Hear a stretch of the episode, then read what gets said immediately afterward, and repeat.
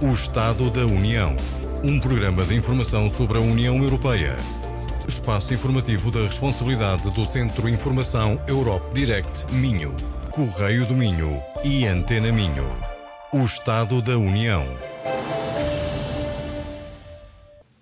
Muito boa tarde, bem-vindos a mais um Estado da União, um programa do Centro de Informação Europe Direct do Instituto Politécnico do Cávado e do Ave, da Rádio Antena Minho e do jornal Correio do Minho. Mais uma vez, boa tarde, todos, todos bem-vindos. Hoje damos continuidade a este que é o último programa do ano do Estado da União, um programa que pretende debater a atualidade europeia, procurando informar e elucidar os cidadãos sobre assuntos europeus relevantes para o seu dia a dia. Esta conversa será moderada por mim e por Alzira Costa, coordenadora do Centro de Informação Europe Direct do Domínio. Bem-vinda, Alzira Costa. Muito boa tarde, Dr. Paulo. Obrigada. A partir do dia 1 de janeiro e durante o primeiro semestre de 2021, Portugal presidirá pela quarta vez ao Conselho da União Europeia, também conhecido como o Conselho ou Conselho de Ministros. Trata-se de uma instituição integrada por um ministro de cada Estado-membro da União Europeia, o que admite várias conformações dependendo da temática a discutir eh, e eh, regular. Os ministros estão habituados a assumir compromissos em nome dos respectivos governos relativamente às medidas aprovadas nas reuniões. O Conselho é, juntamente com o Parlamento Europeu, responsável por aprovar a legislação europeia que regula o nosso cotidiano nos distintos Estados-membros e reúne regularmente para coordenar as políticas europeias. Já no que diz respeito à presidência do Conselho, esta é exercida em regime rotativo pelos Estados-membros da União Europeia por períodos de seis meses. E durante cada semestre, a presidência do Conselho dirige as reuniões daquela instituição, garantindo assim a continuidade do seu funcionamento. Neste programa, analisaremos com os nossos convidados a importância desta instituição para a tomada de decisões da União Europeia, bem como as prioridades e os desafios que a presidência portuguesa vai enfrentar. Deste modo, começamos por saudar a professora Alexandra Silveira, comentadora residente neste programa e titular da Cátedra Jean Monnet em Direito da União Europeia da Universidade do Minho. Seja bem-vinda, Alexandra Silveira. Muito boa tarde. Olá, Paulo. Professora, na reunião do Conselho Europeu do passado dia 10 de dezembro, os chefes de Estado e do Governo finalmente chegaram a acordo quanto às verbas destinadas para o quadro financeiro plurianual e para o Fundo de Recuperação Next eh, Generation EU. Por que motivo só agora em dezembro tivemos a aprovação do quadro financeiro plurianual e do Fundo de, de Recuperação? Pois, Paulo, isso demorou assim tanto porque eh, a Hungria e a Polônia se opunham ao mecanismo europeu de respeito ao Estado de Direito para o controle do exercício orçamental. Ou seja, a forma como os recursos europeus são utilizados pelos Estados-membros uh, tem de ser fiscalizada. Uh, nós estamos a falar de dinheiro público. E uh, a sua utilização é fiscalizada, sobretudo em primeira linha, pelas autoridades nacionais. Ora, se um Estado-membro não dá garantias de que as suas próprias instituições respeitam o Estado de Direito, porque os pesos e contrapesos institucionais estão fragilizados, porque a independência judicial está comprometida, porque a liberdade dos mídias é inexistente, porque eh, as vozes discordantes da oposição são silenciadas, etc. Portanto, todos os checks and balances, os pesos e contrapesos em que assenta a ideia da democracia e do Estado de Direito, se é assim, então os europeus não podem transferir recursos para este Estado-membro enquanto as coisas não se alterarem. A União Europeia também serve para reforçar, para expandir as democracias nacionais, porque a União Europeia exerce um controle sobre o exercício das políticas públicas que é tendencialmente impeditivo da concessão de privilégios. Ora, o respeito pelo Estado de Direito é um problema de todos os europeus, não é algo que diga exclusivamente respeito a húngaros e polacos. E, portanto, a transferência de recursos da União Europeia nesses termos deve ser devidamente fiscalizada. Mas eh, eh nós vamos ter a oportunidade de falar no decorrer desse, problema sobre, desse programa sobre esses temas, permita-me, sobretudo, aproveitar a sua questão, Paulo, para esclarecer os nossos ouvintes sobre o funcionamento do sistema institucional da União Europeia, já é, que Portugal vai assumir a presidência do Conselho. É, é, Falou-se na abertura do nosso programa de hoje em Conselho da União Europeia, e agora o Paulo faz uma questão sobre o Conselho Europeu. Convém esclarecer, porque talvez os nossos ouvintes já estejam um pouco baralhados. Vamos lá ver. O Conselho Europeu é a instituição, como bem explicou, eh, onde tem assento os chefes de Estado e de governo dos Estados-membros. E foi este Conselho Europeu eh, que desbloqueou, digamos assim, o impasse provocado pela Hungria e pela Polônia. É a instituição que define as orientações e as prioridades políticas da União Europeia.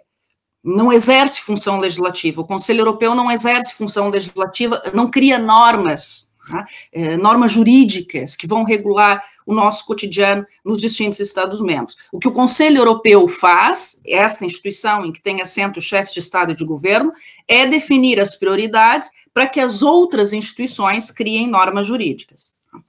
E o Conselho Europeu é presidido atualmente por Charles Michel, desde dezembro de 2019, o ex-primeiro-ministro belga, e, portanto, essa presidência já está devidamente acautelada por alguém, ok? Já o Conselho, cuja presidência será exercida rotativamente por Portugal no próximo semestre, é o Conselho da União Europeia, o antigo Conselho de Ministros, era assim que se chamava, né? que é composto por um representante de cada Estado-membro a nível ministerial. É um conselho que reúne-se em diferentes formações tendo em conta as matérias a deliberar, seja o ambiente, seja as finanças, seja a coordenação eh, da segurança social nos distintos Estados-membros, etc. De qualquer forma, o Conselho de Assuntos Gerais assegura a coerência dos trabalhos das distintas formações do Conselho da União Europeia, cuja presidência será agora assumida por Portugal. Há também o Conselho dos Negócios Estrangeiros, que é o conselho que elabora a ação externa da União Europeia, mas este conselho é sempre presidido pelo alto representante da União Europeia para os negócios estrangeiros e a política de segurança, nos termos do artigo 18 do Tratado da União Europeia. Tá? Portanto, o que Portugal vai assumir a partir de 1 de janeiro de 2021 é a presidência das distintas formações do Conselho da União Europeia, onde tem assento os ministros de cada pasta, portanto, os ministros a nível ministerial, tá? é a presidência das formações do Conselho da União Europeia que nós vamos assumir, à exceção, como eu já expliquei, do Conselho dos Negócios Estrangeiros, porque este é sempre presidido pelo alto representante da União Europeia, e, portanto, com base num sistema rotativo de presidências, é, que é assumido pelos vários Estados-membros, eh, Portugal vai assumir essas funções. É? Atualmente, essas funções são exercidas pela Alemanha, Portugal vai assumir no semestre subsequente, e depois a Eslovênia. É? E é o Conselho da União Europeia quem partilha com o Parlamento Europeu a função legislativa no seio da União Europeia. Daí a importância daquilo que nós vamos assumir. Tá? E, portanto, importa esclarecer aos nossos ouvintes que eh, as instituições europeias não refletem o sistema tripartido de separação de poderes que é próprio do Estado, é? tal como nós estamos habituados em Portugal. Não existe na União Europeia uma separação orgânico-funcional de poderes segundo a qual cada função básica, função legislativa, executiva e judicial, é atribuída a um órgão principal. Isso não existe na União Europeia. Na União Europeia, a função legislativa é exercida, por regra, em sistema de codecisão, nos termos do artigo 294 do Tratado sobre o Funcionamento da União Europeia. Ou seja, a Comissão Europeia propõe uma norma, e o Parlamento Europeu e o Conselho, este que nós vamos agora presidir, adotam a norma conjuntamente. E por isso não se fala propriamente em separação de poderes na União Europeia, fala-se em equilíbrio institucional, no qual sobreleva a ideia do respeito pelas relações interinstitucionais, as relações, as boas relações entre as instituições. E este equilíbrio institucional assenta tanto na garantia de intervenção de cada instituição no processo decisório, como também na garantia de participação democrática reconhecida aos cidadãos europeus nesses processos decisórios, nos termos do artigo 11 do Tratado da União Europeia. Portanto, os cidadãos e as associações representativas têm a possibilidade de expressar e partilhar publicamente os seus pontos de vista sobre as medidas a adotar na União Europeia. A Comissão Europeia procede a amplas consultas às partes interessadas antes de propor uma norma. De resto, os meus colegas eh, que têm participado nestes programas na Universidade do Minho podem confirmar que nós somos uh, sistematicamente convidados na Universidade do Minho a um, apresentar eh, as nossas observações, a participar nos processos decisórios, e os cidadãos, de uma maneira geral, também o pode fazer. Eu tenho dito nesses programas que eh, isso do déficit democrático da União Europeia há muito que se diga. É? é eu acho que tem sido utilizado para é, é, é, os, os, partidos políticos nacionais têm se beneficiado um pouco deste discurso, desta, não é, desta narrativa do déficit democrático para se desresponsabilizar daquilo que acontece em Bruxelas. Mas respondendo à sua questão, só agora nós tivemos o orçamento desbloqueado porque há procedimentos uh, democráticos, há procedimentos decisórios, há regras do jogo democrático a cumprir. Tá? É, por mais que nos custe, os representantes húngaros e polacos foram democraticamente eleitos. Tá? E na União Europeia, nós não podemos enaltecer a democracia de manhã e desprezá-la à tarde. Tá? É, é precisamente na superioridade das regras democráticas onde reside a força da União Europeia contra os populismos nacionalistas contra o desrespeito pelo Estado de Direito. Né? É, os, eh, nós temos dito neste programa também é, que é, os populismos eles procuram minar né, a relação dialética que existe entre democracia e Estado de Direito. Portanto, não surpreende essa resistência de húngaros e polacos contra este mecanismo que felizmente avançou. Para já, eu acho que é tudo, Paulo. Muito bem. Uh, Alessandra Silveira, perfeitamente elucidativa. Nós uh, estamos agora uh, aqui com uh, estes diretos, acontecem isto mesmo, mas tudo, quase tudo resolvido. queria apresentar, entretanto, a professora Ana Paula Brandão, professora de Relações Internacionais da Escola de Economia e Gestão da Universidade do Minho, que daqui a pouco vai entrar também em contacto con, connosco, seja, seja bem-vinda, professora Ana Paula Brandão. Uh, tentamos agora o contacto com o, o doutor eh, Pedro Frofo, o professor eh, Pedro Fofo, que é também um dos convidados residentes eh, deste programa do Estado da União. E antes de conseguirmos estabelecer o contacto, eu voltava à conversa com a professora Alessandra Silveira para lhe colocar esta questão. Professora, quais seriam e, e que comentários é que lhe suscitam as prioridades uh, prosseguir pela União Europeia durante a presidência portuguesa do Conselho? Olha, Paulo, as prioridades são aquelas que já vêm do mundo pré-coronavírus, não é? Parece que foi noutra encarnação, parece que faz uma vida que nós estamos nesta pandemia, mas uh, uh, a verdade é que as prioridades já vêm do mundo pré-coronavírus. Estou uh, a pensar, por exemplo, na conclusão da União Econômica e Monetária, na relação pós-Brexit com o Reino Unido, como é que vão ser as relações da União Europeia com o Reino Unido, eh, as alterações climáticas, a transformação digital, eh, o bem-estar social e o combate às desigualdades, que é um problema que já vem eh, de trás. É? E, na verdade, essas, esses três últimos tópicos que eu estive aqui a referenciar, as alterações climáticas, a transformação digital e o bem-estar social, estão interligados, portanto, são mutuamente dependentes. E no plano externo, as relações eh, transatlânticas e, sobretudo, as relações da União Europeia com a África e a Índia né, são, são prioridades manifestas eh, da presidência que Portugal agora vai assumir. A novidade é que a presidência portuguesa terá agora de tratar essas questões que já vêm de, de, de tempos, que já são que já vêm de trás, vai ter de tratar estas questões de acordo com as percepções do eleitorado europeu sobre a nova realidade que foi criada pelo coronavírus. Né? A pandemia provocou, em certa medida, eh, não apenas a nossa morte física, não é, que nós estamos a assistir eh, cotidianamente, com muita dor, com muito sofrimento, mas também provocou a morte do mundo tal como nós o conhecíamos. É? E eh, há um estudo de opinião pública realizado recentemente, a pedido do European Council on Foreign Relations, que foi realizado em nove Estados-membros uh, da União Europeia entre abril e maio de 2020, e uh, cobrindo um, um, amplo espectro, cobrindo dois terços da população uh, e do PIB da União Europeia. E este estudo de opinião revela sensibilidades muito interessantes dos europeus nessa nova era pós-Covid que nós estamos a viver.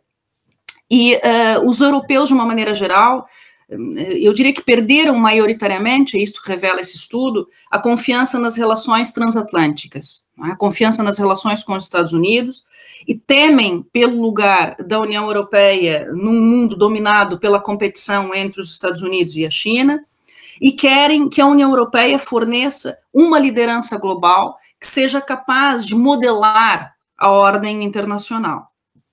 E eu acredito uh, firmemente que Portugal pode ajudar a União Europeia a desenvolver uh, uma estratégia, uma estratégia de política externa né, que tenha em conta essa realidade né, pós-corona, pós-pandemia.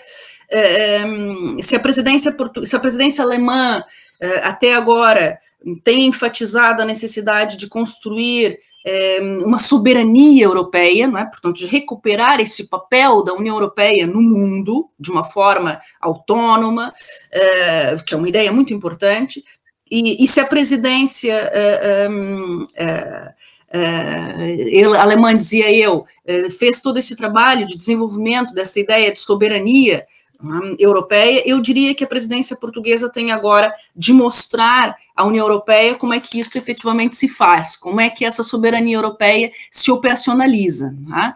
Segundo este inquérito, eh, este, este, esta, este inquérito, de, essa sondagem né, das opiniões públicas que foi realizada e que agora referi, 63% dos europeus estão convencidos de que a Covid-19 eh, mostrou a necessidade de maior coesão interna na União Europeia. 52% entende que a União Europeia devia ter uma resposta mais coordenada né, diante das ameaças, diante dos desafios globais. Mais de 50%, portanto, mais da metade se revela a favor da relocalização da produção, né, ou seja, que a fabricação de compostos medicinais, mas não só, né, eh, retorne à União Europeia, portanto, diminuir a nossa dependência externa, né, as cadeias de produção que elas retornem para a União Europeia. Há um desejo muito claro dos europeus no sentido de que a União Europeia se converta efetivamente num espaço regional capaz de defender os interesses europeus num mundo marcado pela competição geopolítica. Né? Portanto, este novo papel, este novo fôlego geopolítico da União Europeia é desejado pelos europeus e Portugal pode ter aqui um papel muito relevante a desempenhar. Se a presidência alemã, que antecedeu a presidência portuguesa, inclinou-se mais eh, para a Europa Central, é natural, né? é o seu espaço de influência, e se a, a presidência eslovena, que vai suceder a presidência portuguesa, certamente vai inclinar-se para a Europa de Leste, seria bom que a presidência portuguesa pudesse dar uma grande ênfase, eh, uma ênfase mais atlântica, uma ênfase mais ocidental no equilíbrio de poder, uh, no equilíbrio dos poderes dentro da União Europeia. Eu penso que isso é importante, que isso pode ser feito, é? e, e, sobretudo, pode ser feito com o apoio de parceiros na União Europeia que têm preocupações estratégicas semelhantes às portuguesas. Estou a pensar na Irlanda, na Dinamarca, na Suécia, que tem também esta, esta, esta pretensão atlântica, ocidental, etc. E, portanto, respondendo a, a sua pergunta, Paulo, Portugal tem prioridades claras para a União Europeia neste período um, pós-coronavírus que nós estamos uh, a viver, um, e que são basicamente superar as divisões norte-sul relativamente à importância da solidariedade europeia, é, é, a solidariedade aqui entendida na partilha equitativa dos encargos, tá? e, portanto, Portugal pode ressaltar essa ideia. Além disso, Portugal uh, pode fortalecer a capacidade de, de, de apoio uh, social no continente, digamos assim, essa é a grande bandeira de Portugal, da presidência portuguesa, não é? fortalecer a capacidade de apoio social uh, no continente, em preparação para a crise econômica que se aproxima, que nós vamos enfrentar, não é? Porque nós estamos a enfrentar uma crise sanitária que tem repercussões graves em termos econômicos. E, além disso, eu penso que, que Portugal terá de fazer a transição para um novo modo de vida, um modo de vida mais verde, mais digital, e, portanto, isso começa agora. Né? Toda a nossa recuperação econômica vai assentar nesses dois eixos, no ambiente e no digital, que estão necessariamente interligados. E eu diria que pela nossa própria experiência com eh, a crise anterior, portanto, com a crise das dívidas soberanas, com a crise da zona euro, eh, nós em Portugal sabemos que as assimetrias, que os desequilíbrios entre os Estados-membros põem em perigo a estabilidade do mercado interno. Eh, essas assimetrias, essas desigualdades entre os Estados-membros limitam a própria resiliência europeia. Um, e por isso eu penso que, que, que, Portugal certamente vai valer-se da presidência do Conselho da União Europeia para reforçar os valores e as políticas da solidariedade, sobretudo da solidariedade financeira europeia, um, porque, um, como nós sabemos, tempos extraordinários exigem medidas extraordinárias, mas também ajudam a pavimentar um, o terreno para soluções que, começando por serem extraordinárias, depois se tornam em soluções permanentes. E, portanto, se nós quisermos problematizar os desafios da presidência portuguesa, eu diria, se nós quisermos elencar questões, é? É, formular questões sobre aquilo que, que, que vai orientar a presidência portuguesa, nós poderíamos perguntar como é que a União Europeia vai compatibilizar a ação climática com o crescimento econômico, né? É partir do Pacto Ecológico que foi lançado em finais do ano passado. Como é que a União Europeia vai transformar o crescimento verde, o crescimento amigo do ambiente, numa reforma do setor agroindustrial, por exemplo, né? com a estratégia eh, do prado ao prato, né, tentando reconverter eh, este, este, todo este setor agroindustrial de forma a, transformá-lo num setor amigo do ambiente, eh, como é que nós podemos gerar novos empregos em quantidade suficiente nesta nova economia digital, nessa transição digital que nós estamos a atravessar e que vai cada vez mais se acentuar? Como é que nós conseguimos educar e treinar os cidadãos para que sejam bem-sucedidos diante dessa transição ambiental e digital? Que empregos criar para esta transição ambiental e digital? É? É, é, e ao mesmo tempo fortalecer a proteção social, que é o lema, não é? Que é a grande, é a grande mensagem da presidência portuguesa, não é? é? Como melhorar a produtividade reduzir as desigualdades sociais. Eu penso que Portugal, se Portugal conseguir dar este contributo nestes seis, seis meses é muito pouco, mas é, nós estamos é, nós estamos a viver uma época em que o tempo, é, o tempo tem, parece que adquiriu outra dimensão, não é? é nós, nós, nós, eu acho que envelhecemos anos nesses, nesses meses de Covid, e, portanto, nessa perspectiva, eu penso que todos juntos podemos fazer muito para o desenvolvimento da integração europeia. Muito obrigada, professora Alessandra. Ah, eu penso que, apesar de algumas questões técnicas que tivemos com o professor Frofe, eu penso que ele que nos está a ouvir ao telefone. Ah, muito boa tarde, professor Frofe. Boa tarde a todos. Obrigada, professor. Ah, eu vou-lhe colocar a primeira questão então, professor, e prosseguindo de certa forma as explicações que a doutora Alessandra nos deu numa primeira questão que lhe foi colocada, será que nos poderia explicar quais são os efeitos práticos da decisão do Conselho Europeu eh, quanto ao mecanismo europeu para a proteção de, de, do Estado de Direito eh, e como está prevista a sua aplicação para a persecução e promoção proteção dos valores europeus, professor? Sim, isso foi um, um, dado muito importante, suscitou aqui, de facto, uma certa, uma certa fricção, nomeadamente a propósito uh, do que refere do mecanismo de condicionalidade do Estado Europeu que estava previsto.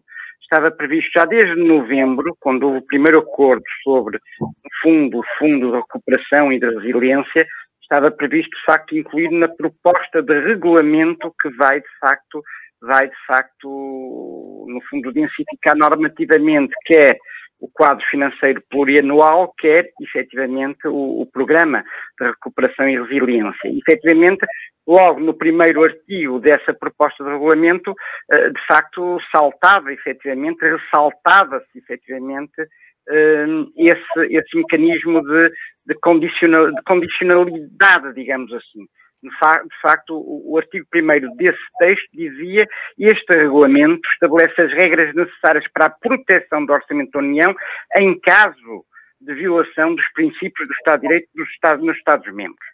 Ora bem, e portanto, no fundo, no fundo, agora o que sucede é que uh, vai-se consagrar positivamente aquilo que era o desenho, o desenho que estava previsto, pesa embora, enfim, com as alterações resultantes deste último acordo promovido pela presidência alemã. No fundo, no fundo, vamos lá ver, uh, o mecanismo que estava previsto era o seguinte, uh, caso houvesse indícios de violação do Estado de Direito Entenda-se por Estado de Direito, no fundo, vamos parametrizar aquilo que resulta do artigo 2 e, portanto, aquele conjunto de valores afetos à União, a legalidade, o funcionamento do processo de decisão legislativo transparente, a segurança jurídica, a independência e a garantia da independência dos tribunais. Enfim, uh, no fundo, aquilo que faz parte do nosso aqui comum em termos de cultura democrática ou constitucional, eh, caso existissem indícios, efetivamente a Comissão teria, teria, teria que notificar o Estado uh, alegadamente incumpridor e este teria um prazo de três meses para efetivamente responder ou alterar as medidas que estavam uh, a causar, de facto, esse, esse, essa entropia na ótica, ou essa violação mesmo na ótica da Comissão ao Estado de Direito, a esse conjunto, a, esse, a, esse, a essa marca jus fundamental identitária daquilo que se pretende numa união de direito. E depois, efetivamente, a Comissão teria um mês para apresentar uma solução, uma proposta de solução ao Conselho, que efetivamente já por maioria qualificada teria depois um mês, podendo ser prorrogável até três, para decidir. Decidir efetivamente uma sanção, uma medida que acabaria por ser no fundo, repercutida no, no, na distribuição dos fundos, na execução do quadro financeiro plurianual e, obviamente, também, de facto, na atribuição de verbas a, a propósito ou a, no contexto deste, deste programa de recuperação e resiliência. E, portanto, haveria uma, um caráter sancionatório, uma ação sancionatória. É preciso compreender, no fundo, isto: é que a arma que a União tem, em termos de dinâmica institucional, a arma que a União tem à sua disposição para garantir princípios como os que decorrem do artigo 2 o Estado de Direito, vamos simplificar nestes termos, efetivamente, eh, são estes. São, no fundo, a pressão sob o ponto de vista financeiro. E, portanto, compreende-se que, estando a União empenhada, efetivamente, estando, nomeadamente, esta Comissão empenhada, efetivamente, uh, nos valores europeus e sendo, efetivamente, eh, este, este, este, esta marca do Estado de Direito, uma marca identitária, efetivamente compreende-se que tenham usado, enfim, a arma que têm à sua disposição. E, portanto, na prática, as coisas estavam, estavam previstas, enfim, em termos de, de efetividade desta, deste mecanismo, desta condicionalidade do Estado de Direito, assim que normalmente se refere, estavam previstas nestes termos, nos termos que estavam originariamente desenhados nesta proposta de regulamento. Sucede que, efetivamente, fruto do último, do último acordo que desbloqueou o impasse introduzido pela Hungria e pela Polónia, eh, na realidade, digamos, eu não tenho ainda a versão daquilo que vai resultar em termos de proposta de regulamento, mas uh, daquilo que veio a público, efetivamente, o que sucederá aqui é um, um, um condicionar depois à aplicação efetiva dessas sanções propostas eh, implementadas, propostas pela Comissão e a implementar pelo Conselho, eh, no fundo sujeitar a uma decisão judicial. Um dos termos do acordo, peço desculpa, um dos termos do acordo que permitiu desbloquear, de facto, esse impasse, acabou por ser, um dos termos era esse, de facto, não serem aplicadas sanções, efetivamente, antes de uma decisão judicial, naturalmente, do Tribunal de Justiça. Note-se que o Tribunal de Justiça tem vindo a reforçar uma ideia, ponto número um, de que pode controlar a efetividade a garantia do Estado de Direito e, e ponto número dois, no fundo, uh, no fundo acaba por, por, por ter, ter vindo de identificar todos estes itens, nomeadamente no que diz respeito à independência à garantia de independência do Poder Judicial, estes itens que, no fundo, formam esta marca identitária. Portanto, em termos práticos, as coisas, creio eu, acabarão por, por, por retornar àquilo que era o projeto de regulamento uh, com esta alteração que foi, de facto, negociada. Ou seja, no fundo, no fundo, e não deixa de fazer algum sentido, apesar de ser irónico ter sido proposta, nomeadamente pela Hungria, uh, enfim, no fundo, no fundo, haver aqui uma validação judicial da aplicação das sanções. É isto que, em termos práticos, sucede. E, portanto, eu creio que isto, no fundo, eh, a criação do, do, da condicionalidade do Estado de Direito e a sua positivação em ato normativo já é um passo muito significativo, pelo menos demonstrativo da vontade, agora que está superado o impasse, demonstrativo da vontade em, de facto, a Europa não ser apenas, a Europa integrada não ser apenas uma, uma dinâmica de garantia de bem-estar económico, ou seja, há aqui uma marca identitária que é fundamental, que é fundamental garantir, sobretudo há aqui uma marca de definição do que é o nosso modo de vida, que é fundamental preservar. E eu permitia-me até nesta linha até acrescentar algo.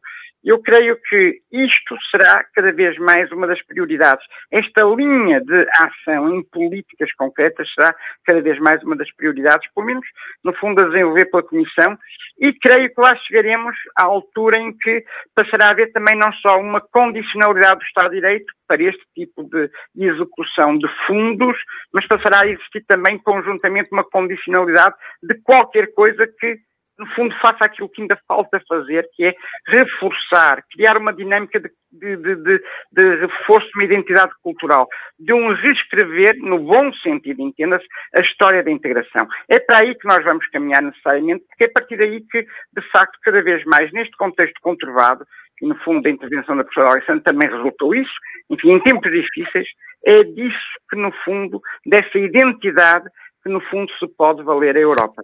E, portanto, em termos práticos, é isto. Eu creio que, sintetizando, vamos retornar ao projeto de regulamento inicial com essa, com essa diferença que foi negociada para se desbloquear o impasse, nomeadamente por iniciativa da Alemanha, com, com a Polónia, da, da, da condicionalidade do Estado de Direito e das suas sanções, só serem efetivadas após uma verificação por parte do Tribunal de Justiça Europeia. Muito obrigada, professor Frofe. Um, a convidada deste nosso programa uh, de hoje, uh, Ana Paula Brandão. Uh, muito boa tarde, professora. Obrigada por ter aceito este desafio e para estar connosco neste programa. Muito obrigada desde já. A professora de Relações Internacionais na, na Escola de Economia de Gestão da Universidade do Minho, com várias publicações na área dos assuntos europeus. A professora, a retoma do estreitamento das relações externas entre a União Europeia e os Estados Unidos da América será uma das grandes prioridades da União Europeia durante esta presidência portuguesa? Eh, muito boa tarde, sou também os nossos ouvintes. Eh, muito obrigada pelo convite, com muito gosto colaboro convosco. Eh, respondendo diretamente já à pergunta, eu diria incontornavelmente. Portanto, eu entendo mesmo que é uma janela de oportunidade, se não mesmo uma, uma feliz coincidência. Eu penso que é bom para o coletivo, claro que sou portuguesa ah, e posso ser suspeita nesta minha apreciação, mas ah, mesmo distanciando da minha nacionalidade, considero que é oportuno para ah, o espaço coletivo que seja um país como Portugal, que reconhecidamente tem uma, tem uma competência diplomática assumida, de natureza muito inclusiva e até orientada para a construção de consensos. Portanto, acho que é preferível esta coincidência uh, da presidência da, da, da, nova, do arranque da nova administração norte-americana uh, coincidir com, com, a presidência portuguesa, mais do que um Estado como a Alemanha, que vai agora concluir e bem a sua presidência, uh, ou mesmo até uma França. além disso, também é, é o segundo é? no, no, no, trio, não é? enfim, faz a ponte entre a Alemanha e a própria Eslovénia, como já aqui foi referido, mais orientadas para o centro e leste europeu. Eu aqui até uh, usaria as palavras do nosso Ministro dos Negócios Estrangeiros, que disse muito bem que a nossa presidência vai ser o momento do reencontro. E ele diz com toda a propriedade usa o termo reencontro, não é? Ah, eu, enfim, sublinharia neste reencontro transatlântico de aliados históricos que tiveram aqui, enfim, uma carência de quatro anos, não é? A não desejada, um, destacaria quatro agendas. Antes de mais, naturalmente, a questão comercial é, é inevitável, independentemente dos efeitos, uh, enfim, da importância da questão de, sanitária, sem dúvida, mas esta área comercial é também necessária para a recuperação económica de ambos os espaços, uh, e estamos a falar em concreto o reatar de, de, das negociações do Tratado de Comércio que foram suspensas por Donald Trump, uma segunda área que reputo de significativa é segurança e defesa coletiva, um, concretamente a relação com a NATO, eh, agora com uma nova orientação por parte da, da, da futura administração norte-americana, liderada por Joe Biden, mas também e articulada sempre com a questão uh, difícil e desafiante da desejada autonomia estratégica da União Europeia. Nós uh, lembramos que, historicamente, esta matéria, eh, por parte dos Estados Unidos, eh, houve sempre um comportamento algo esquizofrénico, eu diria, entre aspas, eh, porque se por um lado é verdade que defendem uma, uma partilha, uma partilha de, de encargos, em língua inglesa nós designamos por burden sharing, por outro lado também querem, que é perfeitamente compreensível, é?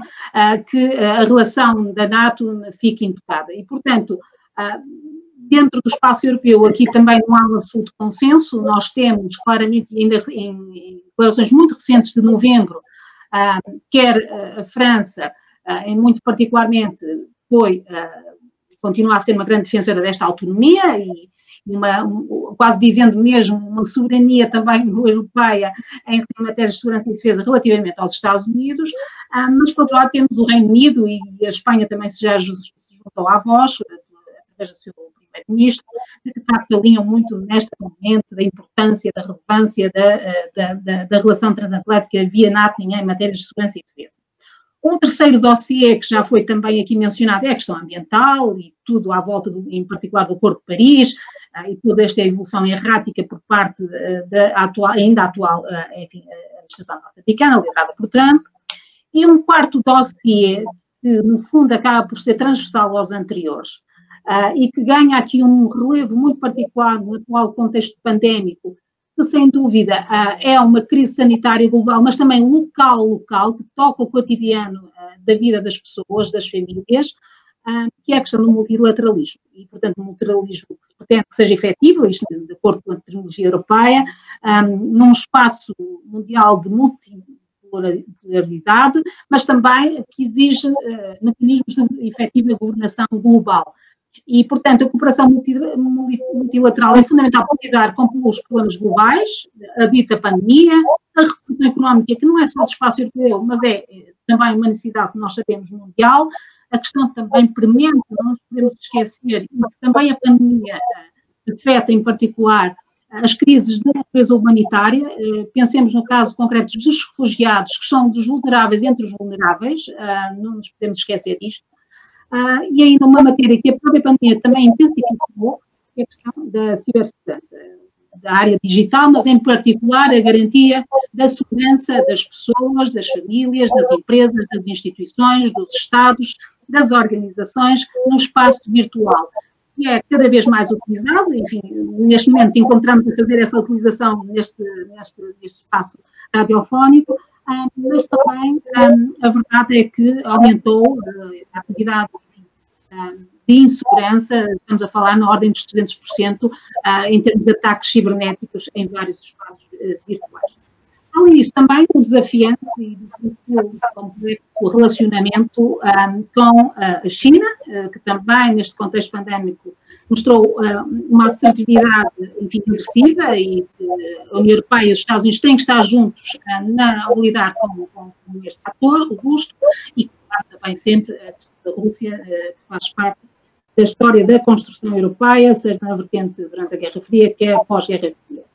Ainda eu destacaria aqui, neste contexto de relançamento das relações transatlânticas, destacaria duas iniciativas. A primeira, pelas mãos da Comissão, que se percebe que a Comissão, para além de uma competência legislativa, tem uma importante competência de iniciativa política, isto é, de lançar políticas, reformas políticas, neste, neste, no exercício desta, desta, desta competência, além disso, sendo ela também a instituição representativa e defensora do interesse coletivo, do interesse comum, é sede da excelência, portanto, lançou esta nova agenda União Europeia dos Estados Unidos para a mudança global, é uma comunicação propõe, enfim, refletir também, já com propostas também concretas para dinamizar esta relação sob a alçada depois da administração Joe Biden e valoriza quatro domínios.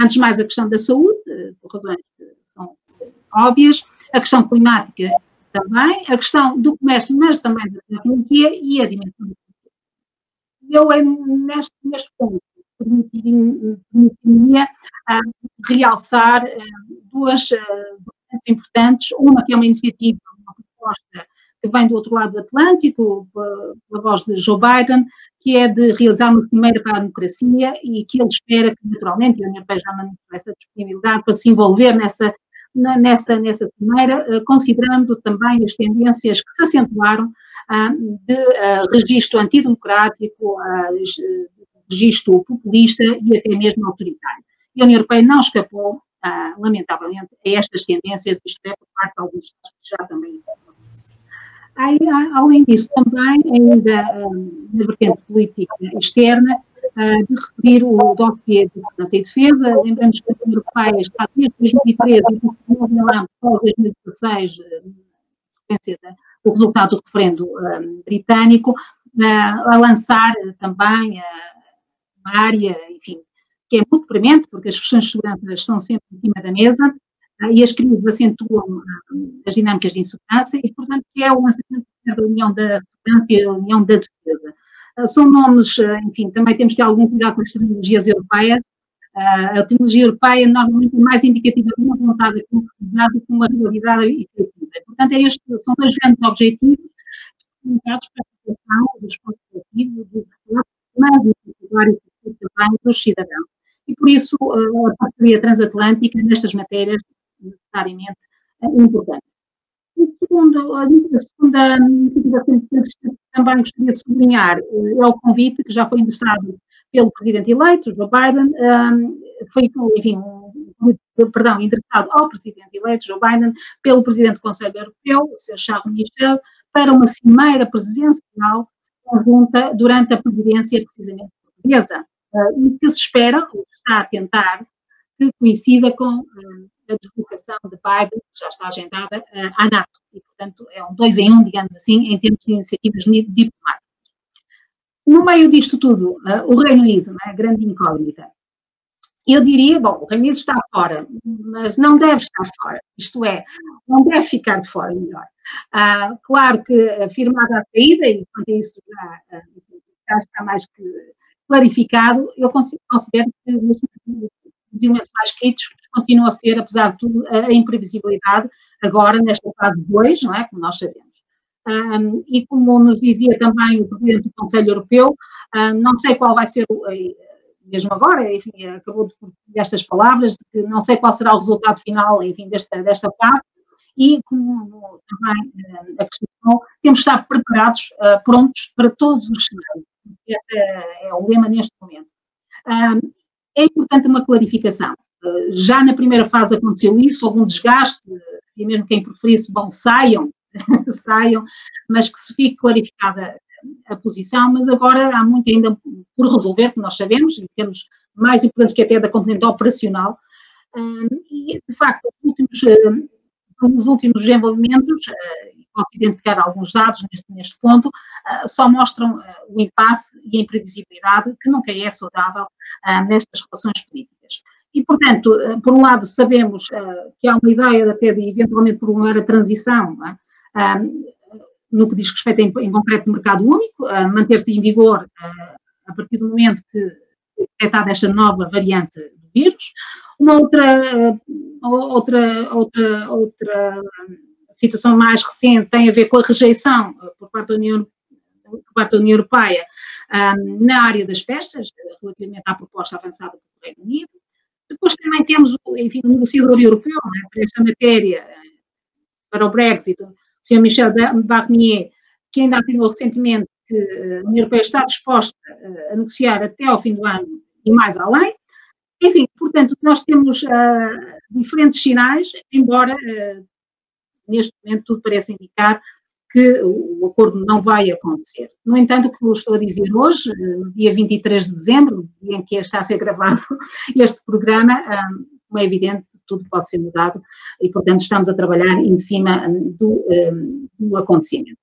E, portanto, olhando em particular para a área da política comum de segurança e defesa, estamos a falar de uma política de incidência intergovernamental, interestatal, ah, cumpre também eh, referir aqui, eh, acrescentar, o sistema político da União Europeia é muito particular, a professora Alessandra teve a bondade de, de ser muito clara é?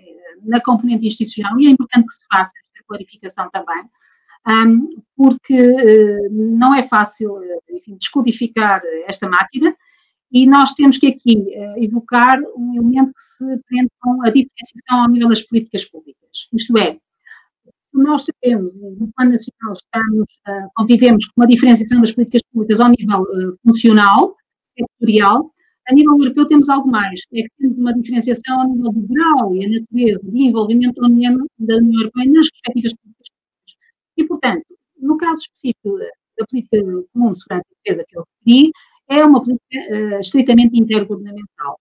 E, portanto, uh, aqui a discussão portuguesa é diferenciada em relação a políticas como o mercado comum, por exemplo, uh, em que claramente a Comissão não tem uma presença tão afirmativa, em que o Parlamento está ausente do controle democrático da iniciativa legislativa, porque basicamente não há leis europeias nesta matéria, no entanto, volto a sublinhar a importância que esta área tem num contexto, um, num contexto e, portanto, é importante, para, no fundo, reatar a afirmação inicial, minha parte, de que, União, de que o Reino Unido está fora, mas não deve ficar de fora, no caso concreto da política de segurança e defesa, é possível, por isso é tão importante a negociação e é tão importante que ambas as partes, ambas as partes em negociação um, partilhem desta posição que é manter envolvido o Reino Unido, ainda que, naturalmente, com, um Estado terceiro agora, naturalmente, mas pode participar nas missões civis e nas operações militares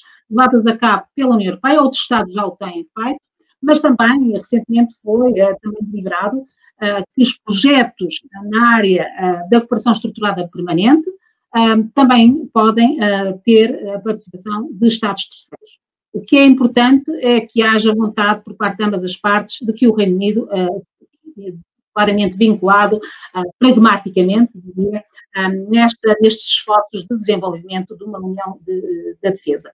E, portanto, eh, eu considero e partilho da opinião da professora Alessandra que Portugal pode ter aqui um papel muito relevante, mais uma vez evocando as características da sua diplomacia, mas também pelos laços tem, o bom relacionamento que tem com ambos os atores, isto é, estamos a falar agora, no caso concreto, Reino Unido e Estados Unidos, é? nesta, nesta relação transatlântica, também, enfim, com a sua vasta experiência no âmbito também da NATO, e, portanto, uh, Portugal tem aqui, digamos, uma missão, digamos, de, de, de construir pontes, lá está, de consolidar pontes, de criar um novo lastro, digamos assim, ou reatar um lastro que foi interrompido temporariamente, e, portanto, pode perfeitamente impactar positivamente na triangulação União Europeia, Reino Unido e, Estados Unidos. Portanto, eu estou com elevadas expectativas uh, no que diz respeito ao desempenho um, de Portugal uh, nesta presidência, que é uma presidência difícil, atenção, nunca esquecer,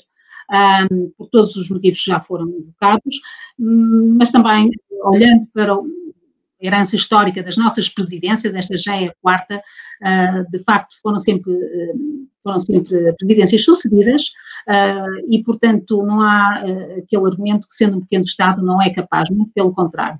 Eu partilho de uma opinião precisamente inversa. Penso que é o mais capaz e o mais adequado neste momento difícil. Muito obrigada e por, por agora é tudo. Então, regressamos agora a Pedro Frofe. Pedro Frofe, no âmbito das prioridades portuguesas para eh, a presidência rotativa do Conselho da União Europeia, destaca-se aquela eh, da recuperação económica e, e, na sequência da crise sanitária. Quais são, na sua opinião, os principais eixos em que assentam aquela recuperação e que marcas deixará o Brexit no mercado interno da União Europeia? Bom, eh, quanto, quanto às marcas que o Brexit deixará, Bom, uh, eu acho que as marcas serão, serão grandes, mas de todo modo, eu fazia notar aqui alguns aspectos, uh, na sequência até daquilo que a professora Ana Paula Brandão acabou de referir. É que, curiosamente, digamos, agora sim estamos a discutir outra vez, mas curiosamente, ou talvez não, de facto, uh, o Brexit deixou de ser uma prioridade na discussão pública ou política na União Europeia.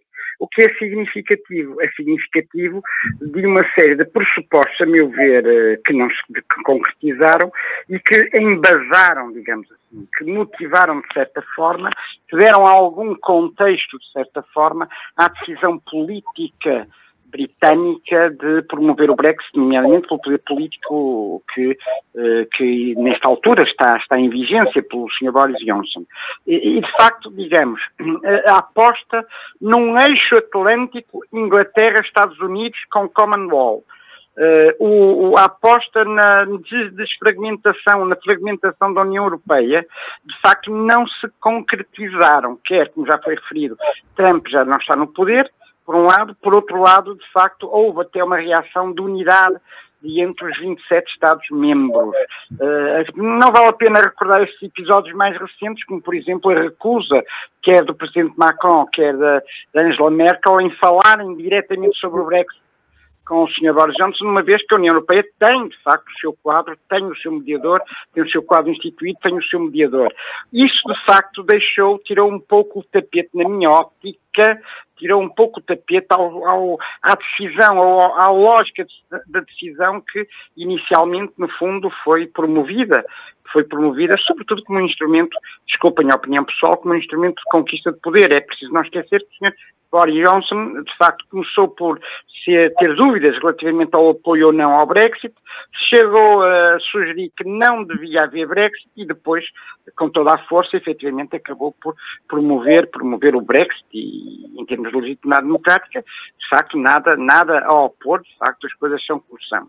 Agora, eh, é preciso também não esquecer o seguinte, eh, de facto, há aqui vários problemas. Quando, quando se refere na, na perspectiva inglesa que há que aplicar as regras do OMC, isto significa, no fundo, que não há, efetivamente, não há, efetivamente, acordos comerciais, isto significa que, efetivamente, digamos, cerca de 49% do comércio internacional do Reino Unido é feito com a União Europeia. Isso causará danos imediatos, quer à União Europeia, quer, eh, numa primeira fase, estou convencido, mais intensamente sentidos, no Reino Unido. Isso não tenho a mínima dúvida. Agora, também, eh, vamos lá ver, do ponto de vista histórico, a Inglaterra começou por recusar a adesão ao projeto, é preciso não esquecer isso, promoveu a EFTA para, de certa forma, contrapor aqui um espaço de comércio livre ao espaço que se previa do mercado comum, da União Aduaneira do Mercado Comum, eh, e, ainda não estava propriamente a EFTA a andar, em 1961 já o Reino Unido, já a Inglaterra em particular, tinha efetivamente uh, retrocedido e tinha com, com, compreendido o seu erro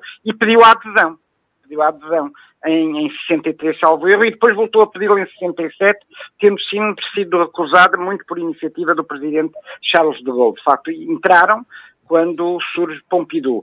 Ora, isto quer dizer que também nunca nada, nada nos impede de hipotetizar que em breve também, talvez, tudo depende de como as coisas evoluírem, uh, o Reino Unido poderá voltar a pedir reintegração e poderá haver aqui uma reconfiguração, uma re-reconfiguração, se me faço entender, política da própria, do próprio projeto de integração. Mas, enfim, são conversas para outras contas. Agora, concretamente, relativamente àquilo que é aquilo que pode fazer a presença portuguesa em termos de, em termos de recuperação económica, bom, pode desde já, eh, como foi até anunciado, Uh, creio que pelo Ministro Santos Silva, pode desde já tentar, uh, tentar garantir a, a, a, implementação de todos os atos normativos que estão projetados no âmbito de aplicação do quadro financeiro plurianual. E essa é uma prioridade que foi já assumida.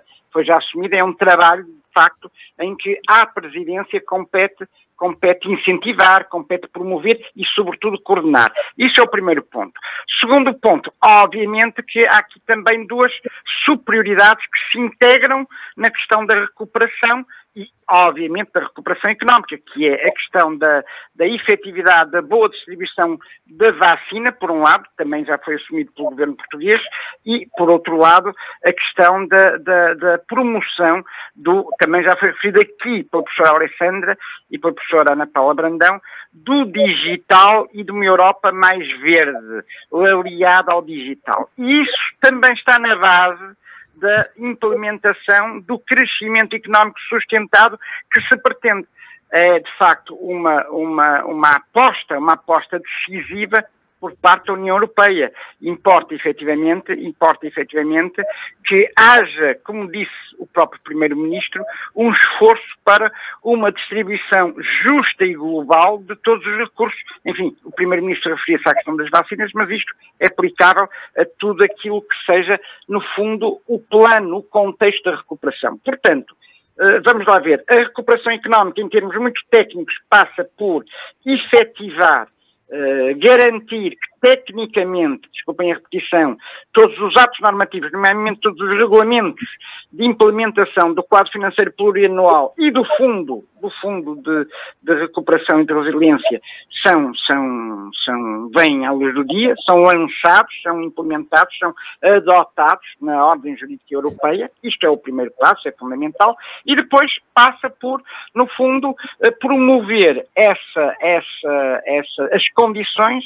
começar por promover as condições para essa, no fundo, revolução verde digital, que no fundo, no desenho que foi feito logo pelo, pelo programa da Comissão, apresentado pelo Sr. Van der Leyen no ano passado, é a base a mola que vai catapultar essa recuperação económica. Obviamente, tudo isto, vamos lá ver, falarmos da recuperação económica passa por uma série de vetores inclusive o pilar social que foi já referido, é fundamental, sendo certo também já estão definidas, enfim, isso não é presidência portuguesa, já resultava da, da, da agenda da União Europeia 2019-2024, já estão definidas também tarefas, digamos, que eh, convirá agora serem rapidamente implementadas, como por exemplo o, o novo programa de apoio à infância, uma nova abordagem, passo a ler, uma nova abordagem política da terceira idade e, obviamente, a garantia de uma de uma, de uma, de uma, da implementação da diretiva que fixa os critérios. Isso agora já é uh, mais recente, já não resulta da agenda de 2019-2024,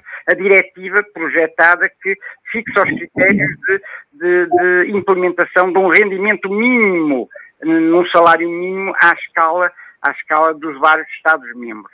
E, portanto, obviamente que enfim, numa perspectiva integrada, numa perspectiva de, eu diria, repristinando aqui um pouco alguns conceitos antigos, ordoliberais, de eh, economia social do mercado, efetivamente estes auxílios pelo lado também do pilar social, que é também salientado, efetivamente, como uma das prioridades, eh, são fundamentais, porque tudo isto se interliga para que se criem as condições para no fundo, no fundo, aproveitando os 750 mil milhões de euros do Fundo de Recuperação e Resiliência, haja aqui um, um, uma, uma, forma de, de, de, se atenuarem os efeitos negativos da, da, da, da, crise pandémica e, ao mesmo tempo, relançar em forma, em forma diferente, com bases mais sustentáveis e já olhar para um futuro, efetivamente, um futuro próximo, a economia europeia. Isto é fundamental, de facto, o sucesso desta revolução digital e verde eh, é fundamental para também se garantir, obviamente, a eficácia daquilo que se pretende com a recuperação económica pós-Covid. Pós -COVID. e, portanto, eu creio que, desde já, em termos imediatos, é esse o papel que a presidência portuguesa, como qualquer presidência, terá que garantir. É, por um lado, o quadro jurídico é implementado, o quadro jurídico suporta, no fundo, a efetivação do quadro financeiro plurianual e do fundo uh, de garantia, do, fundo de, de, de, recuperação e de resiliência, e por outro lado, no fundo, criar condições para que, no fundo, aquilo que foi projetado, e que é o grande desígnio, acho eu, nesta altura uh, do projeto de integração, que é a revolução digital, mas também equilibrada e justa, uh, verde também, sustentável do ponto de vista verde, do ponto de vista ambiental, seja efetivamente seja garantido. Noto que há aqui alguns fatores ou eventos que já estão programados e que vão ocorrer durante a presença portuguesa. A Cimeira, e voltando atrás, porque isto tudo também tem a ver com a recuperação económica, a, a, a, Cimeira, a Cimeira que se prevê para maio no Porto, conjuntamente com a Cimeira Social, entre, entre a União Europeia e o Primeiro-Ministro e a Índia, no fundo, o Primeiro-Ministro da Índia, por um lado, e por outro lado, essa própria cimeira social, ou convenção social, já não me recordo como é que oficialmente se, se, se, pretende designar o evento, que também ocorrerá, ocorrerá agora durante a presença portuguesa e que de facto será um dos pontos, um dos pontos, um dos seus pontos altos necessariamente. E, portanto, no fundo, os caminhos, os caminhos a trilhar são estes, mas voltando atrás, desculpa, desculpa repetir, de certa forma, é fundamental que a Inglaterra, o Reino Unido, desculpem, esteja, faça parte, quer dentro, quer fora, desta dinâmica, mas, digamos, o Brexit deixou de ser uma prioridade, ao contrário de que aquilo que foi inicialmente previsto, na minha óptica, foi inclusive um dos pressupostos, enfim, da decisão do, do, do, do atual executivo inglês, eh, deixou de ser, de facto, deixou de ser uma, um problema, um espinho no âmbito da, da, da, da integração. E, portanto, agora há que nos concentrarmos efetivamente na recuperação e na resiliência, usando a expressão do fundo, do programa, eh, para, de facto, superarmos a questão do Covid o mais depressa possível. Muito obrigada. Muito obrigada, professor Frofe. Professora Ana Paula, eh, e dado que o nosso tempo em termos do programa já está a ser um pouco avançado, poderia, eh, poderia de uma forma mais sucinta, eh, com as particularidades importantes com, a questão que lhe vou colocar, nos pudesse elucidar sobre, no plano das, das, das relações internacionais, para além da incógnita do, do Brexit, portanto já falamos aqui, a presidência portuguesa pretende que a União Europeia estreite relações com as duas importantes regiões do mundo, a África e a Índia o que podemos esperar da presidência portuguesa para cumprir este objetivo, professora? Muito obrigada. Uh, os Estados, de facto, aproveitam as presidências para deixar uma marca, não é? Uh, e uh, nós, no nosso jargão académico, costumamos designar isto de europeização projetada, isto é, o nível nacional dos Estados projeta para o nível europeu para moldar. E esta moldagem, antes de mais, começa logo pela própria agenda, isto é, não só colocar novos pontos na agenda, eh, como também eh, dinamizar, eh, redinamizar, relançar pontos que já estão na agenda e torná-los mais prioritários. E, portanto, Portugal tem, obviamente, laços históricos com estas duas geografias, por isso também se percebe que lhes conceda uma particular prioridade no domínio, em concreto, da, da, do dossiê Europa Global, usando a tecnologia europeia eu considero particularmente importante este sublinhado, diria, negrito por parte da presidência portuguesa. Antes de mais, porque eh, a União Europeia eh, procura afirmar-se como um líder responsável. estou a usar a terminologia mais uma vez europeia. Neste contexto desta responsabilidade, a África, pelos problemas que enfrenta, bem como também como sendo o primeiro espaço de cooperação institucionalizada com um acordo coletivo, União Europeia, África, e Pacífico, é um, um caso inédito no, no, contexto das relações externas da União Europeia, não é um, um acordo Estado a Estado, União Europeia-Estado a terceiro, não, é um coletivo, e portanto a África deve ser sempre uma prioridade. Um segundo ponto tem a ver com a componente asiática. Para um ator que se também pretende afirmar como global, eh, a importância geoestratégica, geoeconómica, geopolítica da Ásia ah, nas dinâmicas mundiais ah, é um dado evidente. Ainda acrescido não só pelo facto desta evolução recente do comportamento por parte da China, mas também pela sua, pela sua, pela sua, pelo seu dinamismo em termos uh, económicos e comerciais. lembro que no, dia, no passado dia 15 de novembro foi celebrado um, acordo entre 15 países da Ásia e do Pacífico, uh, no âmbito de uma organização internacional uh, regional, a Associação das Nações do Sudeste Asiático, e, portanto, uh, aqui mostra bem qual é a estratégia e, por isso, a União Europeia tem que se envolver e aqui a Índia é, com certeza, um ator de, de, de, de relevo, não é? E também, mais uma vez, ligando à primeira pergunta, nunca, nunca esquecer a parceria com os Estados Unidos também nesta frente asiática e pacífica. Um terceiro momento que, eu destacaria tem a ver até com, mais uma vez, a alteração da linguagem e da terminologia narrativa europeia. O atual quadro financeiro, que está ainda em vigor até final deste mês, designa o as relações externas por uh, Europa Global. O novo quadro financeiro 21-27, há pouco referido a professora Alessandra, reuniu para vizinhança e mundo. Uh, em política, a linguagem não é inocente. E, portanto, nós aqui percebemos claramente aquela lógica dos, dos círculos concêntricos, isto é, antes mais, a prioridade concedida à vizinhança. daí a importância, eu considero, como ator global, olhar é, para as várias geografias, ter a tal presença nos vários polos, uh, e ainda mais, uh, ainda tem um particular, uh, reveste aqui de particular importância, dada também precisamente a saída do Reino Unido. Estes, estes dois elementos têm que ser uh, interligados. Ademais, no atual contexto também pandémico, a necessidade, já afinada pelos respectivos primeiros ministros, neste caso Portugal e uh, da Índia, de cooperar, é? de, cooperar, quer ao nível de repatriamento de cidadãos, na exportação de medicamentos, mas também na investigação científica na área, enfim, da prevenção e combate à pandemia, em particular no desenvolvimento da vacina. E, portanto, uh, mais uma vez aqui uh, faço minhas as palavras do Ministro dos Negócios Estrangeiros português, que é muito importante que a Europa, lá a União Europeia, mantenha o seu olhar para todas as direções do mundo. Portanto, neste contexto, o que é que está previsto? E aqui vou ser muito sucinta, dá tempo.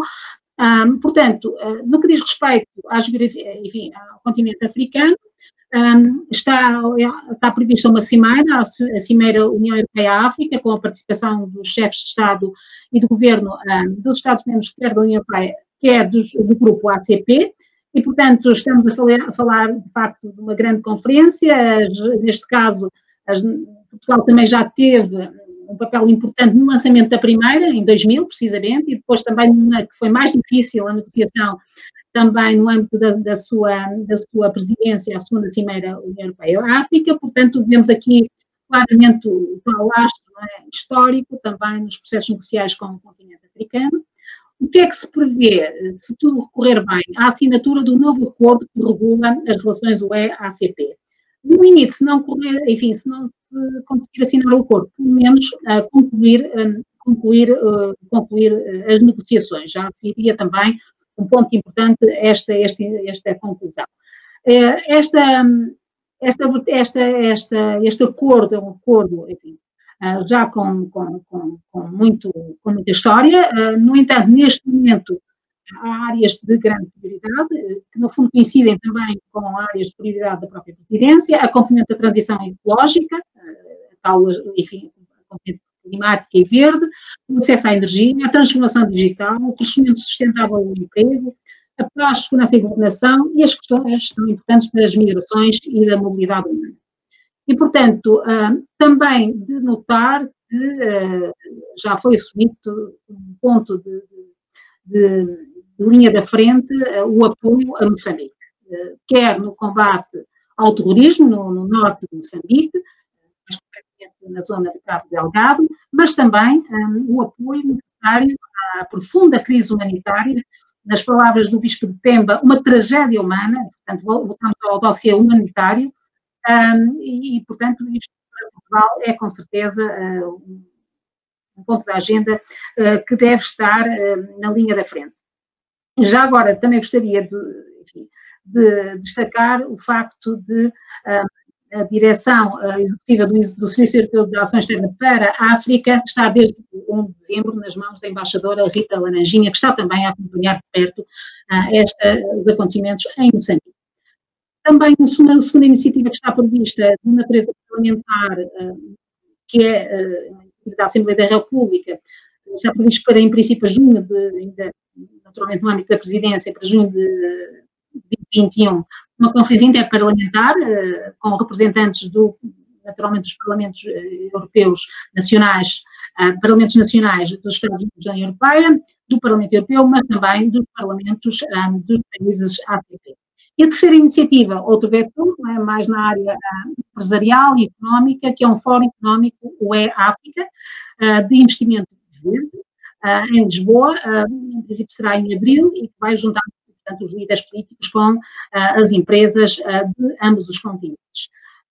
Ainda uma, uma vertente de Portugal manifestou interesse em, em dinamizar, ver com a parceria estratégica no sentido de envolver mais a sociedade civil neste processo negocial. Porque, facto, vozes organizadas da sociedade civil, ONGs, entre outros, e movimentos cívicos, têm se sentido um bocadinho do lado do processo de, negociação deste novo acordo, eh, que no fundo acabou por ser adiado, porque em, verdade eh, o acordo que está em vigor, de Cotonou, um, em fevereiro passado e foi prorrogado até dezembro deste ano para permitir que a negociação chegue a um novo acordo de substituição. Enquanto no que diz respeito à Índia, de facto, já foi referido também pelo, pelo, professor Pedro Forov, eh, há uma cimeira que já está agendada, União Europeia-Índia, hum, e a ideia aqui claramente é promover um diálogo mais alto uh, com vista a um futuro de acordo comercial. Um acordo difícil, não previsível para curto prazo, as relações UE-Índia estão reguladas no âmbito de um acordo que já tem uns anos, 1994, um acordo, um, portanto, que já de alguma forma está datado. É necessário, imperativo, comercial, não será fácil, mas pelo menos, enfim, estão a ser aqui lançadas as sementes para que haja condições políticas para uma negociação segura, como digo, uh, complexa. Uh, como referiu também aqui o Ministro da Índia, é preciso mais Índia da Europa e, neste caso concreto, na União Europeia. Portanto, lembramos sempre que é, a União Europeia é o primeiro parceiro comercial e principal investidor uh, estrangeiro na Índia. Uh, também é importante a componente do dinamismo económico da Índia, em particular na área tecnológica e também farmacêutica, mais uma vez. E, então, finalmente, o outro dossiê tem a ver com a tão premente e necessária reforma da Organização Mundial comércio. E, portanto, há aqui uma convergência até quer eh, das prioridades europeias, em específico das prioridades ah, definidas ah, por Portugal no âmbito da sua presidência a partir de janeiro, mas também por parte da própria Índia, não é? Que tem muito interesse nesta componente ah, das, da digital, ambiental, de recuperação económica pós-pandémica, pós mas também em áreas de segurança marítima, nunca esquecer que Portugal aqui tem, tem provas dadas e, portanto, é também um ator importante nestas triangulações, a questão das energias renováveis e ainda também a gestão de desastres eh, que afetam mais uma vez a vida das pessoas. E, portanto, eh, enfim, eh, tentando neste curto espaço de tempo a sintetizar, eu ficaria por aqui. Estamos mesmo, mesmo uh, a terminar o programa de hoje do Estado da uh, União. Uh, de qualquer modo, muito rapidamente, porque o tempo já, já o passamos largamente, mas eu não podia acabar este último programa do ano ouvindo aqui as sugestões também, como em jeito de Natal, em jeito de passagem do ano, nesta época festiva. Uh, doutora Alessandra Silveira, vamos à sua sugestão? Vamos, e muito brevemente, uh, Paulo, sem, sem ser presunçosa, né, sem que os nossos, os nossos ouvintes uh, identifiquem aqui qualquer pretensão deslocada, eu começava por recomendar o nosso programa, o programa Estado da União, do mês passado, é verdade. Um, o nosso programa do mês passado foi sobre, foi sobre liberdade de expressão, e se os ouvintes não, não tiveram a oportunidade ainda de ouvir, ele está certamente disponível disponível no YouTube, no podcast da, da, da Antena Minho, e o faço porque uh, não, não tinha acontecido uh, com essa intensidade. Eu recebi imensos cumprimentos de colegas, inclusivamente, sobre a qualidade do programa, que é todo mérito obviamente, do Europe Direct do Minho e da Antena Minho, que organizam isto com imenso cuidado, e, portanto, também quero, nesta recomendação, fica aqui o, é, o meu agradecimento como comentadora residente ao trabalho espetacular que, que tem sido feito, é, mas, de qualquer forma, naquele programa nós falamos sobre liberdade de expressão, sobre discurso de ódio, sobre proibição de organizações que perfilem ideologia fascista e organizações racistas, nos termos do artigo 46, número 4 da Constituição Portuguesa. E uh, eu própria falei sobre a extinção judicial de partidos políticos a este propósito, mas fica aqui mais um elemento, porque na altura eu falei sobre a Lei 64-78, que é a lei que regula a extinção nesses termos, falei da lei do Tribunal Constitucional, mas não falei da lei dos partidos políticos, que é a Lei 2-2003, que já foi revista, salvo erro, em 2000, 2008 e 2018 foi alterada, mas no seu artigo 18, a lei dos partidos políticos prevê que o Tribunal Constitucional decreta a extinção judicial dos partidos políticos a, a requerimento do Ministério Público. E como eu não tinha uh, ressaltado isso, uma pessoa vai falando, vai falando, muitas ideias, mas convém ressaltar isso, sobretudo porque é um tema que está muito na ordem do dia, os candidatos à presidência da República estão a ser confrontados uh, uh, a este propósito, propósito, e, portanto, fica aqui o enquadramento jurídico completo para os nossos ouvintes se interessarem por estas, por estas questões. E agora sim, ehm, a outra, eh, a outra recomendação é, é, já que nós falamos, eu falei sobre equilíbrio institucional neste programa, portanto, gostaria de recomendar esta obra. É, não sei se, consiga, se conseguem ver, eu acho que é aqui. Né? Esta obra chama-se Instituições, Órgãos e Organismos da União Europeia, é, foi organizada por uma, nossa colega da Universidade do Minho, a professora Joana Covelo de Abreu, que já foi parceira também da Ana Paula Brandão em outras publicações que já foram aqui recomendadas.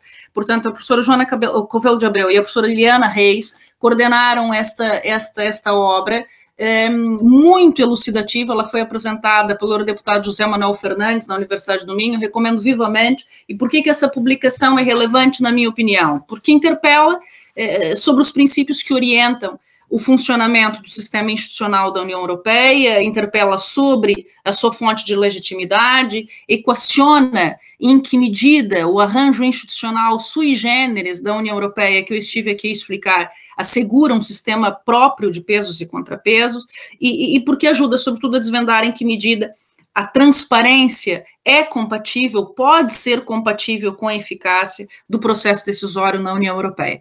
Portanto, fica aqui é, uma recomendação de leitura para essas férias de Natal. Instituições, órgãos e organismos da União Europeia vão ver que não é assim um tema tão inóspito como a princípio pode parecer. Obrigado. Muito obrigado, doutora Alessandra Silveira. Uh, doutor Pedro Fofo, também a sugestão para este final do ano? Topicamente, muito topicamente, porque o tempo de facto urge.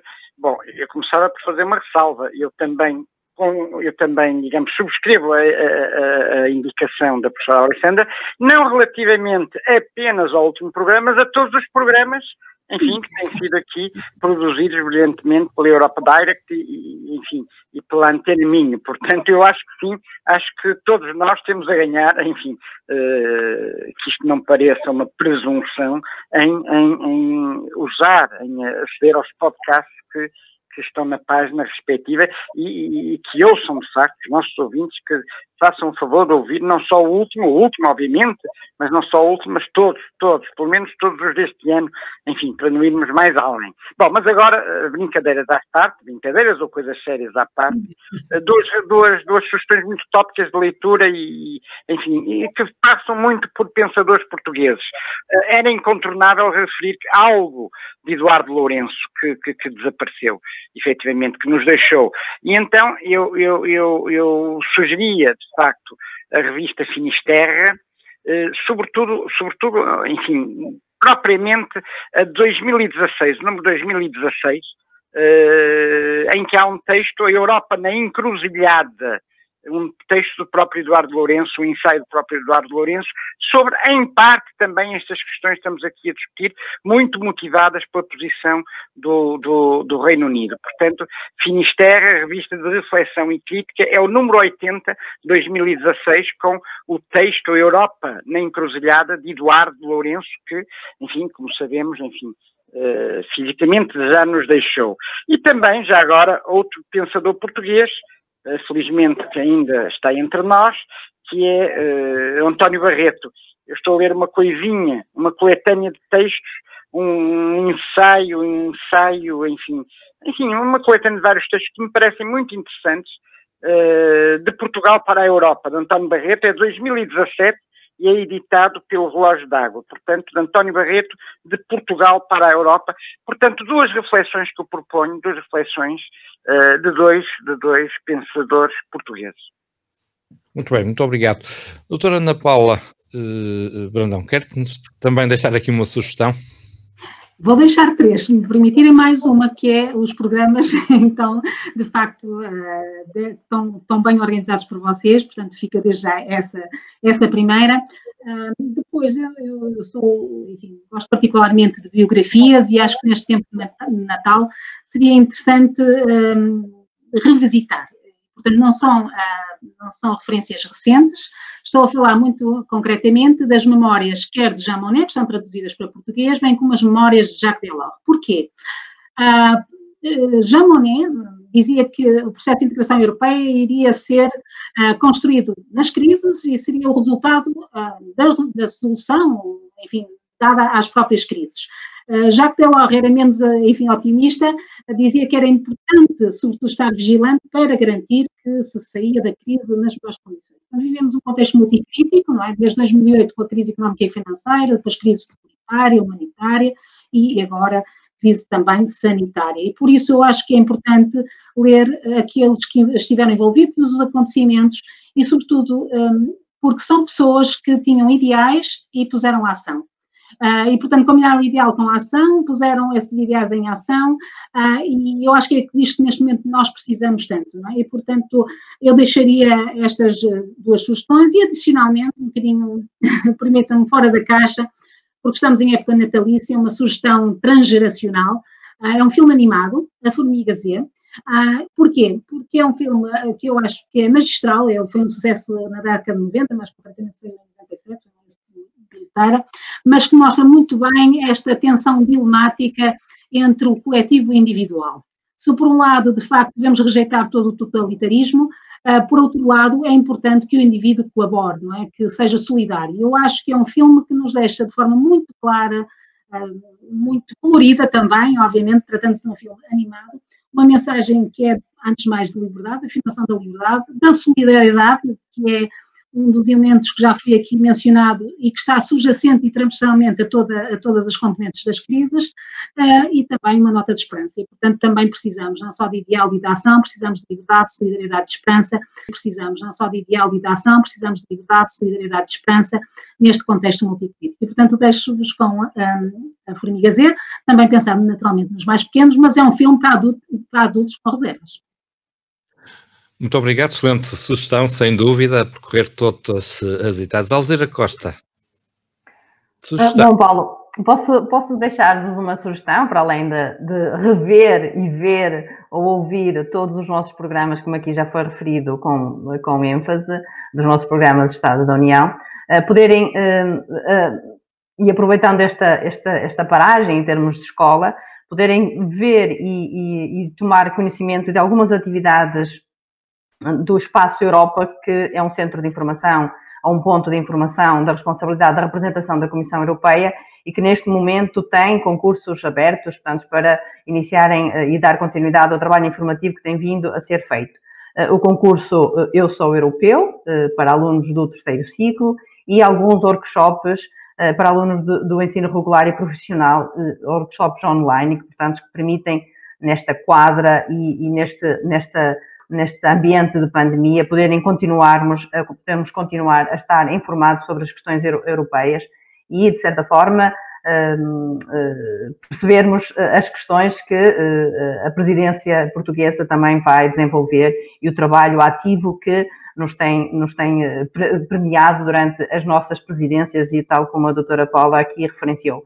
Portanto, informarmos para mais, de uma forma mais conscientes, podemos participar de uma forma ativa e proativa em todas as iniciativas que vão surgir durante uh, os próximos seis meses uh, e, uh, naturalmente, tomando consciência da importância de ser europeu.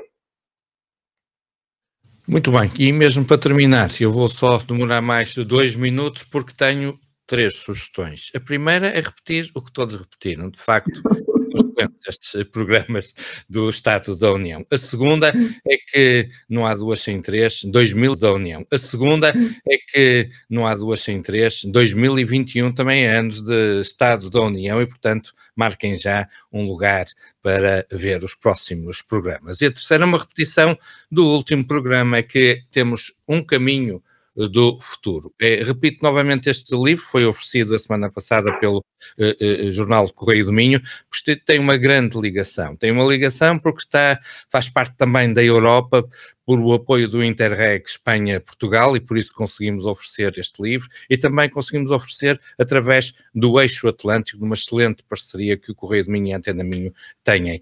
E porque Um Caminho do Futuro fala dos caminhos de Santiago para o ano, é ano jacobeu, e por isso mesmo vale a pena seguir todos estes caminhos. E não há dois ou três caminhos. Temos o caminho inglês, o caminho do norte, o caminho primitivo, o caminho francês, o caminho de inverno, o caminho do sudoeste, o caminho português interior, o caminho da Geira dos Arrieiros, o caminho português central, a variante Braga, o caminho de Torres, o caminho português da Costa, o Mar da Rosa e o caminho Finisterra Múxia. Temos muito, de facto, que aprender. Este Estado da União também nos ensina muito. Estamos mesmo, mesmo a terminar este Estado da União de hoje, é o último de 2020. Aproveito para agradecer a presença da Alessandra Silveira, Pedro Frouf, Ana Paula Brandão. O Estado da União é um programa do Centro de Informação Europa Direto do Minho, está sediado no Instituto Politécnico Cava do Idoave, em conjunto com a Rádio Antena Minho e o Jornal Correio do Minho. Hoje a apresentação e coordenação foi da Alzira Costa e de mim próprio Paulo Monteiro. O controle técnico esteve a cargo de Manuel